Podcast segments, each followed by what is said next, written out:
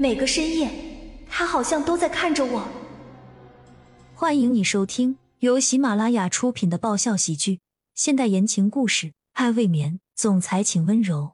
作者：菲菲云烟，由丹丹在发呆和创作实验室的小伙伴们为你完美演绎。第三十一集。第二天一早，江曼独自开着车来到一家店铺门口，他仰头看了看招牌，嘴角微微扬起了笑意，随后便推门而入。昨天晚上，骆老太太说家里要举办宴会，江曼就觉得奇怪，后来才听管家大叔说，今儿个是老太太的生日。骆老太太原本是考虑到还在昏迷当中的大孙子骆君莫，心里并不想办寿宴。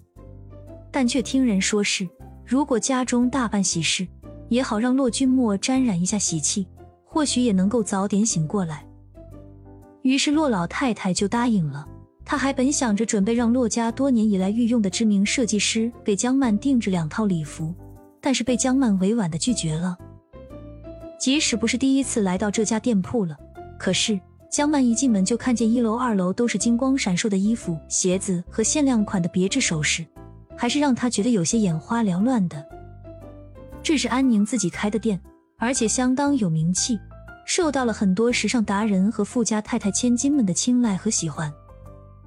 就在江曼想要挥手和安宁打招呼的时候，二楼却传来了两道熟悉的声音。江曼顿时神情一冷，完全没有了开心的笑意，都不用他刻意的去偷听。就能清清楚楚的听到楼上传来的是沈雨然和安宁对话的声音。沈小姐，您是不是存在听力障碍啊？我刚刚都说了，这件衣服已经有客户预先定下了，我可以给你双倍的价钱。不是钱多钱少的问题，这关乎于我的职业道德问题，你明白吗？能理解吗？安宁的声音听起来有些不耐烦，也有些无奈。甚至还有些忍让在其中。可是君年说了，这里的衣服我可以随便挑的。无论安宁怎么好话好说的解释，沈雨然的声音倒还是那么的楚楚可人。我见犹怜的。沈雨然不是没想过，安宁从国外回来后肯定会疏远他，但是却没想到，竟然连他的名字都不愿意叫了，只是一味称呼她为沈小姐。可见心中应该是充满了对他的不满。既然是骆君年说的，那你就去找骆君年要。总之，沈小姐，我最后再说一遍，这套衣服已经被人预定了，我是不可能卖给你的。就算你开出上亿的天价来，这衣服也不可能是你的，知道吗？安宁，我知道你对我有成见，可是你应该知道，爱情一旦来了。是我们谁都无法控制的。我和君年的相爱也是情不自禁。就算你和江曼是好朋友，但是你也不能这样敌视我吧？什么爱情不爱情，沈小姐，我想你弄错了。我从来就没有敌视任何人的意思。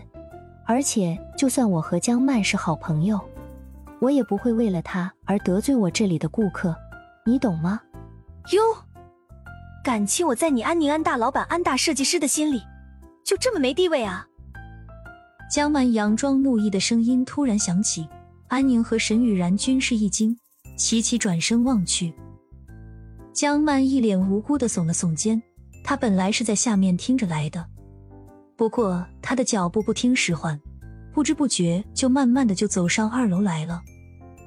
你说呢？你自己都不在乎了。我干啥非要浪费感情和时间去替你老人家打抱不平呢？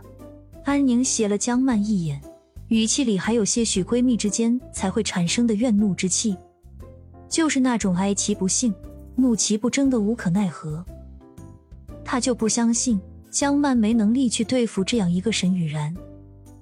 江曼咧嘴傻笑的朝安宁走来，他们果然是一路人，够自私也够义气。